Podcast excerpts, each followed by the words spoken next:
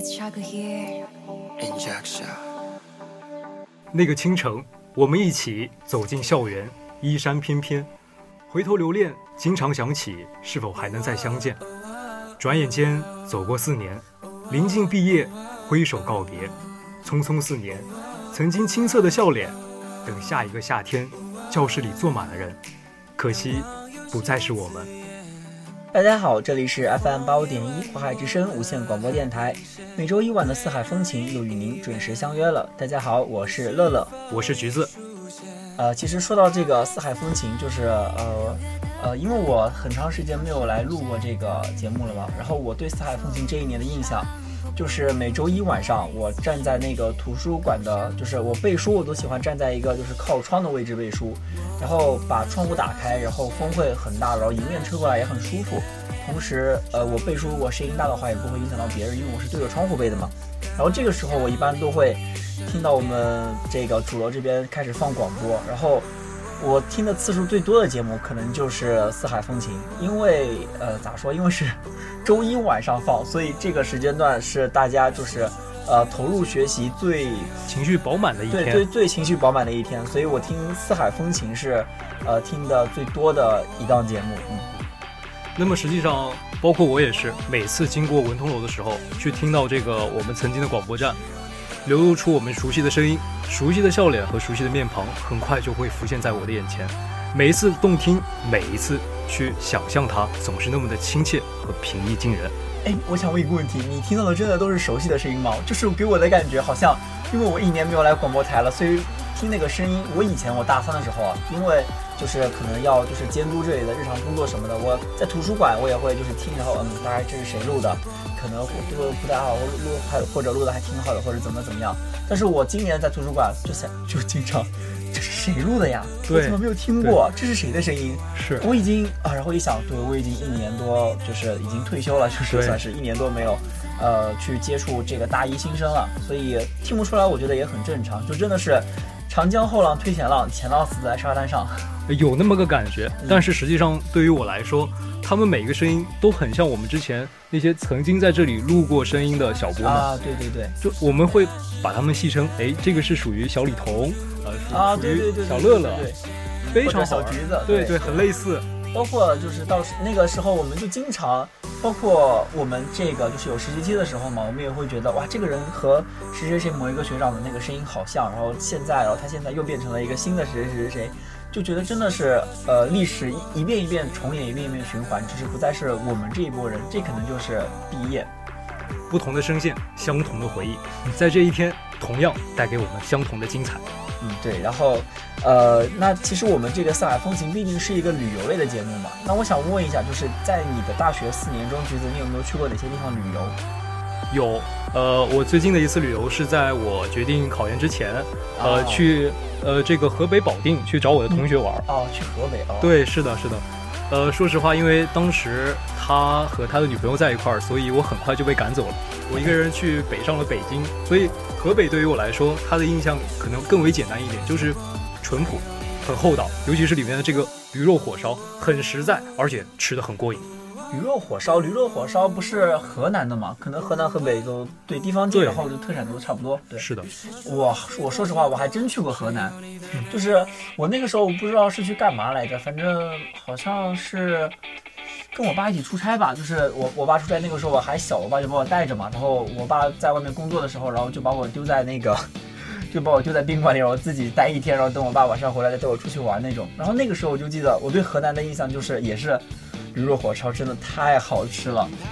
没错，真的是因为这个两个地方离得很近，对在之前都属于直隶省，就是属于皇城脚下的城市，嗯，所以说他们的无论是民俗啊，或者说是习惯啊，都是非常相近的。对，而且像呃，其实我们这边啊，就是像江浙沪这一带，是不会有机会吃到像驴肉这种，就是呃，怎么说呢？呃，就是这种不能说就比较少见吧，这种肉。对，像我们这边可能还是猪啊、鱼啊，或者是鸡鸭这些东西对比较常见一点。然后他们那边还有一句话叫“天上龙肉，地下驴肉”，就说的就是。呃，这个说驴肉有多好吃，这样那样的，但确实我也好久没有吃过了，我也快忘了那个是什么味道了。没错，就是我中间听说一个非常大的区别，就是在他们的食堂里面，高校的食堂里面，驴肉既然已经成为了一道很家常的菜，但是在我们这些地区是很难看到的。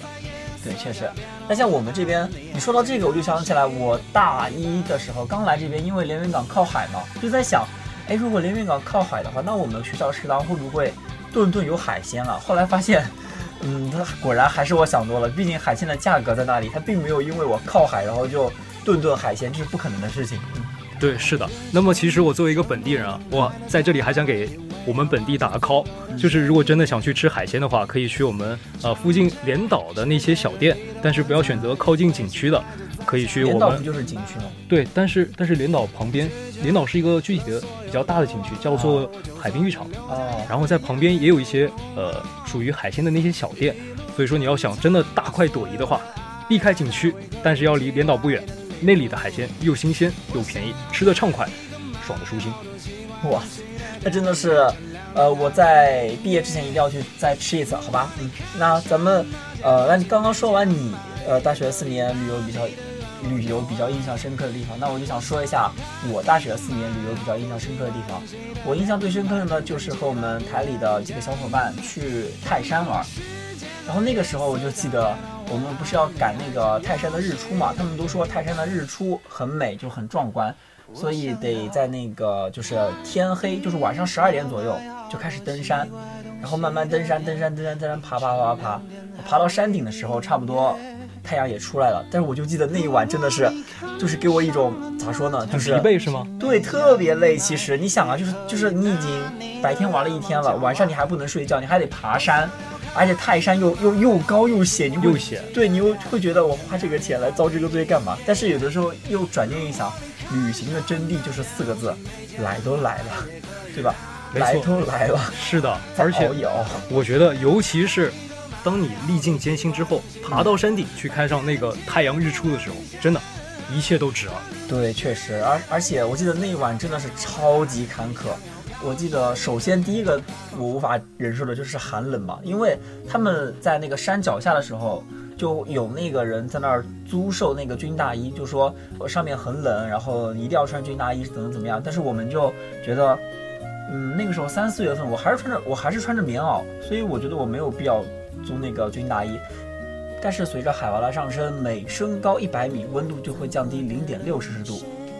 本来。呃，在那个三四月份，已经算是很春天的这样的一个时间，结果越来越上升，越来越上升。到了山顶的时候，我看到了雪，看到了雪，对，就是夸张到这种地步，就是很冷，很冷，很冷。然后那个到了山顶的时候，我就是还是熬不住，还是租了一件军大衣，真的太冷了。而且当时就是山顶嘛，他们风还特别大。就是晚上，如果你要，因为我们到就是也是失算嘛，其实它应该是可以休息到三四点，然后去爬那个山，正好日出就可以到了。但是我们是十二点去爬了的山，本来以为要爬一晚上，结果两三点就到了山顶。然后我们就在那里等，等待日出，从三点多等到天亮。我的天呐，那一段时间真的太冷了，又冷又难熬，真的。我就记得当时在那个山上，我们不是为了怕担心下雨嘛，然后就带了一把伞，我们就撑着那个伞睡在那个泰山顶上，是一个平台很大的一个，就是也是一个像，呃广场一样的地方，瞭望台。对对对，然后就挑了一个位置，然后顶着风，就是打着这个伞，伞是用来顶风的，然后在那等日出，真的是现在想想都觉得好惨。真的，那乐乐除了寒冷、山势险峻，你们当中在爬的这个过程有没有遇到其他印象更为深刻的这样一个很难的这个地方呢？呃，很难的地方，就是到了山顶，因为爬了一晚很饿嘛，到了山顶的时候，那个有一家面馆，嗯，那个面馆一碗面没有油、没有菜、没有没有肉，就是纯面，纯面，五十块钱一碗。对吧？就是给人一种我我我来这里花钱了，我为什么要就是来遭这个罪的感觉？但其实啊，说实话，像我姐前一段时间不是，呃，五一长假嘛，小长假，她就去了成都，她也是她去爬爬那个成都的峨眉山这样那样的，她就觉得很累很辛苦。但其实我的话，我从那一次泰山的经历之后，我就会觉得，呃，旅行这种东西，无论你这一路你是真的玩得很开心。还是说有各种各样的坎坷，这些都是一段非常宝贵的回忆和经历。就是说，这个东西它不一定要是美好的，但它一定是独一无二和珍贵的。所以无论怎么样，呃，无论这个过程是好是坏，不用管那么多，去享受就是了。是的，正因为如此，每段旅行都成为了我们的独家记忆。嗯，那我想问一下，那个橘子，你大学四年有没有什么印象最深刻的事情？有的，其实，在我的印象里面，里边有过一次关于这个外接主持的这样一个任务啊。当时是什么？当时是我们学校的老师，他是负责这个龙舟赛事的，然后当时派我和韩冰雨一块儿去这个在我们校外的沿河那边去举行这样一个龙舟比赛。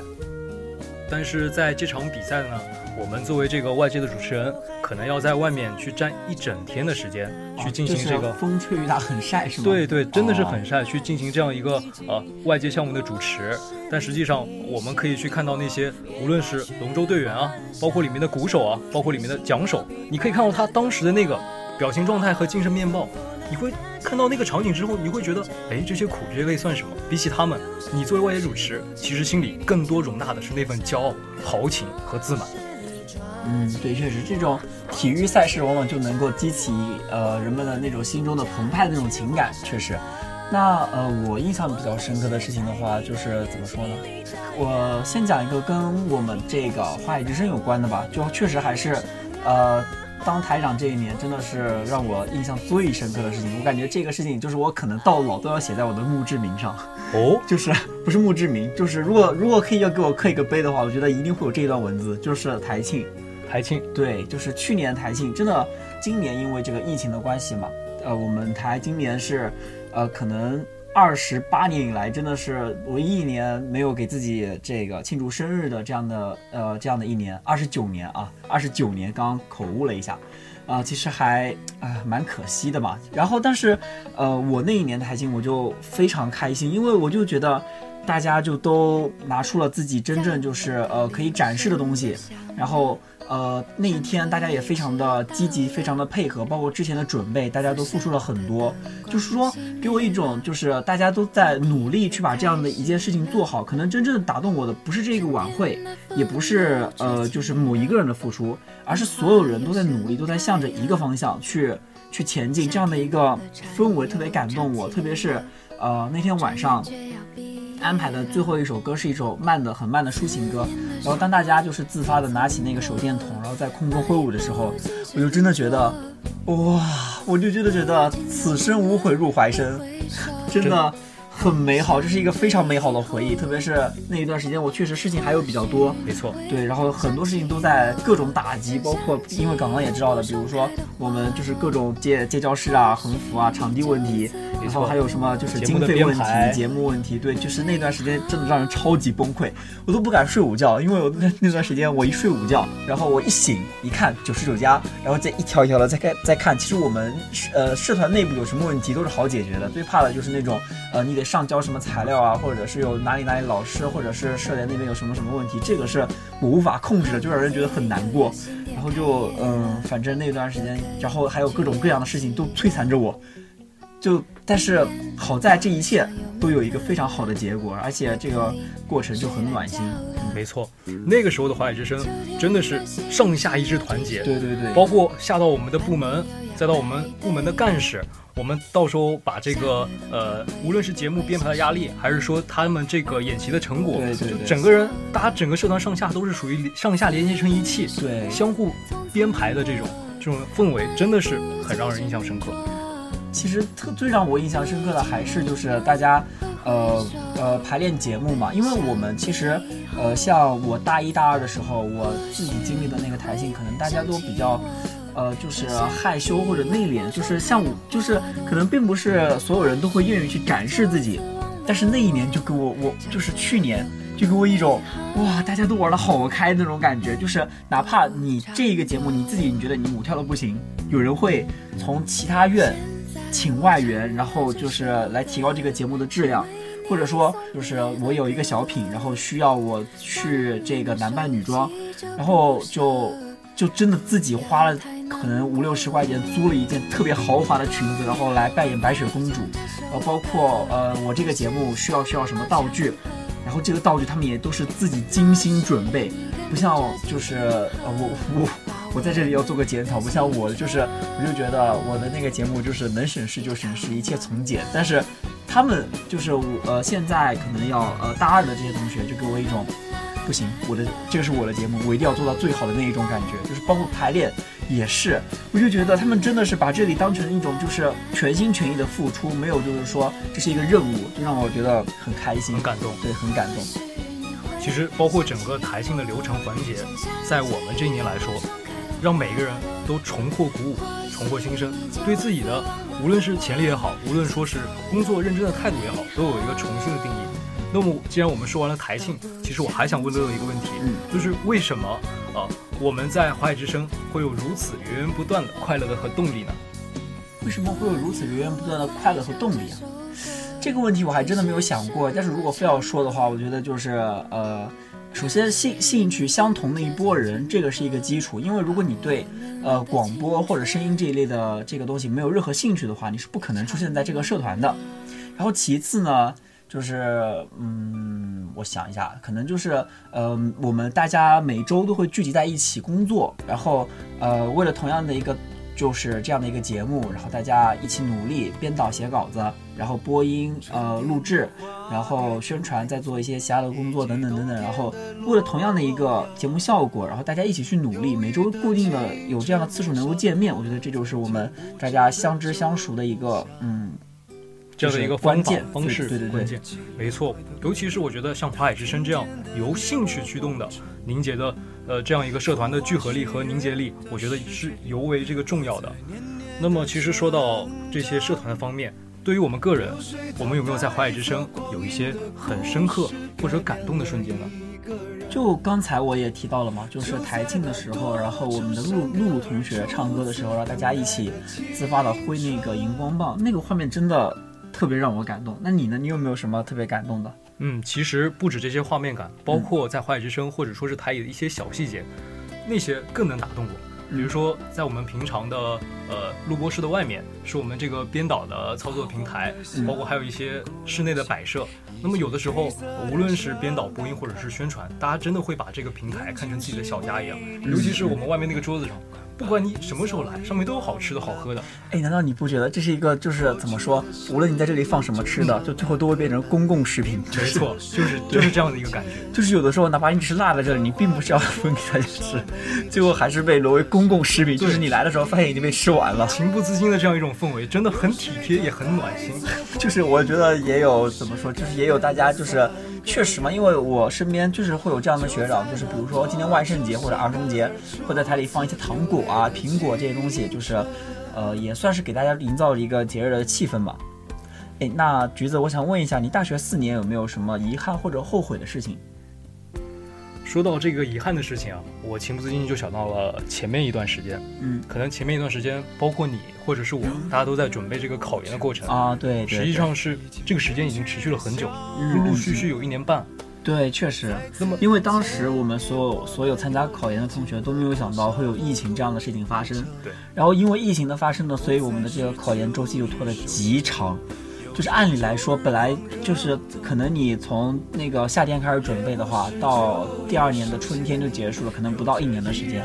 但是因为我们这个疫情的原因，我们拖了一年半将近。没错，尤其是在复试之前，我们就是进入自习室的那一年。说实话，对于我来说，遗憾真的是蛮多的。可能你更多的自身要去投入到一个事情的时候，你会忽略你跟外界的接触，尤其是确实确实对，真的是尤其是跟华海之声之前小伙伴的联系，你会发现渐渐的。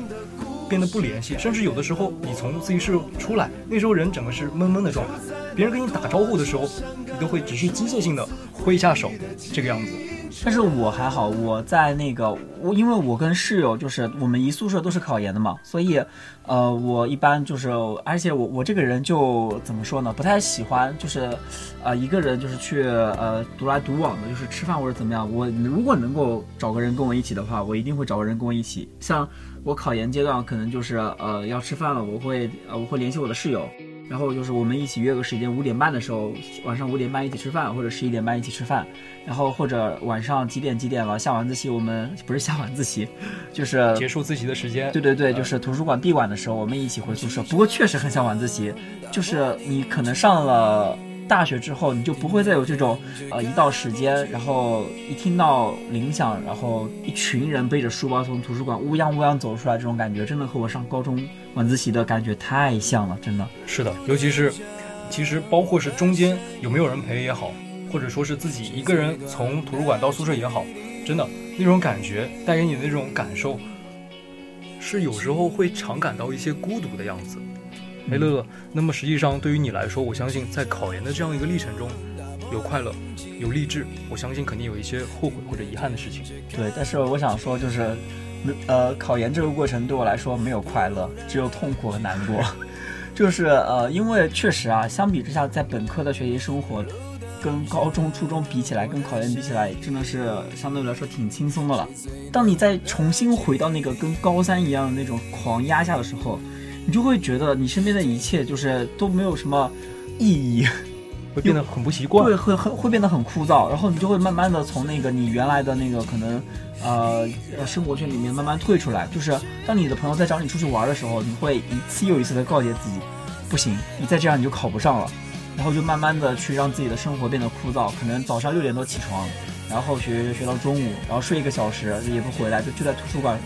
睡觉，然后再学学学学学到晚上，呃，九点四十五图书馆闭馆。然后回到宿舍，花一个小时的时间，然后洗漱完就是收拾完或者怎么怎么样，然后你再背书，然后背背背到十二点睡觉，就这样的一个重复机械的生活，就会变得特别的让你乏味乏味。对，然后特就如果你有课的话，可能还会好一点，就会有一个什么事情来冲淡你的这个呃这种感觉。对对对。但是当你到了大四上学期，你的课慢慢会变少嘛，你那个时候你就会真的觉得。啊，我的人生没有意义，就是一切都是非常的灰暗。但是，但是说实话，嗯，你到最后你都会发现，你的这些坚持都是值得的，值得。嗯。那么，同样，我在这里也非常希望每一位去参加考研小伙伴，无论结果的好坏，大家都可以放平心态。同样，我在这里也祝贺所有的小伙伴都可以成功上岸。对，是的。像最近的话，我知道很多各大院校都开始渐渐公布自己的拟录取名单了。然后我希望听到广播的小伙伴们呢，就是特别是像我们这些大四毕业的同学，能够在你心仪的学校里面看到你自己的名字。那么快到节目的尾声了，那么在最后呢，我特别想跟乐乐说，嗯，我希望你可以送一句话给你那个你舍不得的人，或者让你难以忘怀的那个人。我我我我我想说两句话，就是第一句就是，呃。因为刚刚确实，我我最近这一年都在考研嘛，所以对考研这个事情非常的就是有有感触。然后我想，呃，把这句话送给所有接下来大三的准备考研的同学。就这句话确实是我在这一年看了身边很多人就是一直在坚持，然后中途放弃或者怎么怎么样，就是给我最大的感受，也是最大的感慨。就是嗯。那句话怎么说来着？你可以觉得你自己很努力，但是结果不不会陪你演戏。是的，就确实是一分耕耘一分收获。你可能我身边有很多人，就是觉得自己很辛苦或者怎么怎么样，但其实，呃，当你去真正的去检验自己的时候，你就会觉得，其实你真正并没有把心思放在这个学习上，因为因为像考研这种事情，你其实随时都可以放弃。是的，就像徐涛就是一个考研老师说的，这种事情其实就形而上学，不停上班。所以很多人给自己放弃找了一个很好的借口，然后但是我就真的想说，你可以骗过自己，觉得你自己很努力，但是结果不会陪你演戏。然后呃，你有什么想对你特别呃不舍的人说的话吗？既然乐乐是给我们大三的这个学弟们一个呃一句话，那么我想给我们呃我的室友以及我们大四即将毕业的同学们留下一些话。其实我觉得大家到最后，无论是工作还是走上考研之路。我相信大家在大四上学期的这个过程都是内心倍加煎熬和倍加努力的，所以无论结果如何，那么我希望它将会是这样子：三百六十行，行行出状元。也正所谓条条大路通罗马。嗯，每一个不同的成长方式，每一个不同的抉择，都可以让我们在离成功的道路上越来越近。嗯，是的，所以我们两个人都没有很默契的，都没有送一句话给最不舍的那个人。那对，还是得。呃，绕回我们这个问题嘛，那我如果如果我要送给不舍的人的话，可能说到底就是我最不舍的还是我的室友，就是很奇怪，因为怎么说呢？因为我很荣幸，我大学并没有谈的谈成一场恋爱，所以我没有什么 让我舍不得的什么人，但是。呃，我确实还是很感谢我的室友了，就是呃，因为我说实话，呃，咋说，就是无论发生一些什么事情，好的、开心的、不好的，可能我第一个会想到分享的就还是我的室友，毕竟他们真的是跟我朝夕相处，包括考研，他们也给了我非常大的帮助。就是比如说我早上起不来，然后他们就会，他们起床了就一定会把我吵醒，对，一定会想办法把我吵醒。然后比如说看到我不背书了，然后或者怎么怎么样，然后就就会你怎么不背书啊，或者巴拉巴拉，然后就来说我一通。然后或者是呃觉得呃我复习的有问题，或者有哪里哪哪里哪里哪里就是进度跟不上的话，他们也会及时点出来。就确实还是，呃没有什么特别的话，就确实还是要感谢室友吧。就是这几年真的。呃，没有你们的话，我可能会更孤独，也不会，结果可能也不会这么这么尽人意。嗯，好。那么说到我自己的话，那么我觉得我可能要送给一些人。呃，那我在这里以一个很简短的话作为结尾，就是莫愁前路，岁月安好。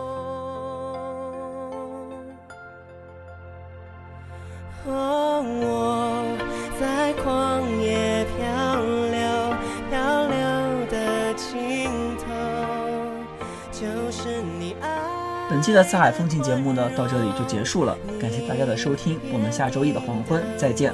本期播音：乐乐、橘子，编导：数月、石安、兼雪，宣传：一生。最后一首由文学院魏颖同学点的《Arrival》送给大家。我们下期节目再会。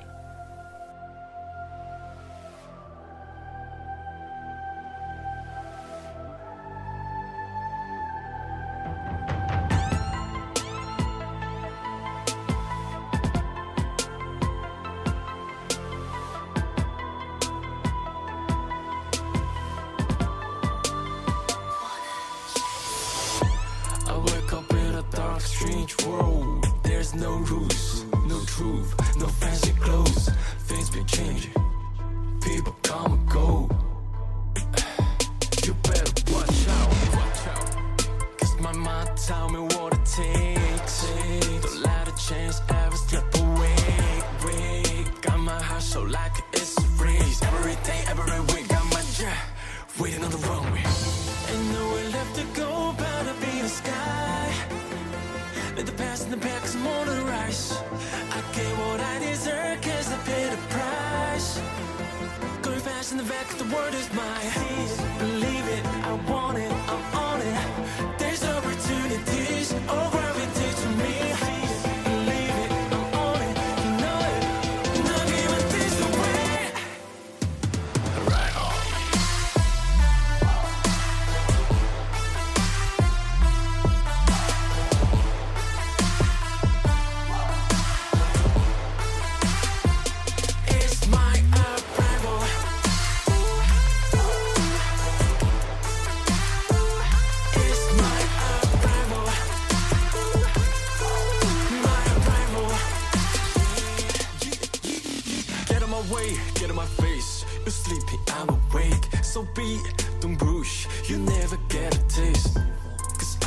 something extra, I got it. Right Can see the light was your ordinary mind. Uh, 麦克风是我的 weapon，他从来不听废话如今他们相信我是我的太阳，被我一举拿下 my three，这是你看到的假象我轻轻松松，慢慢悠悠，不再平庸，一击必中，踏入我的 lead And nowhere left to go, better be the sky in the back some more to rush I get what I deserve cause I paid a price. Going fast in the back the word is mine. It, believe it, I want it, I'm on it. There's opportunities over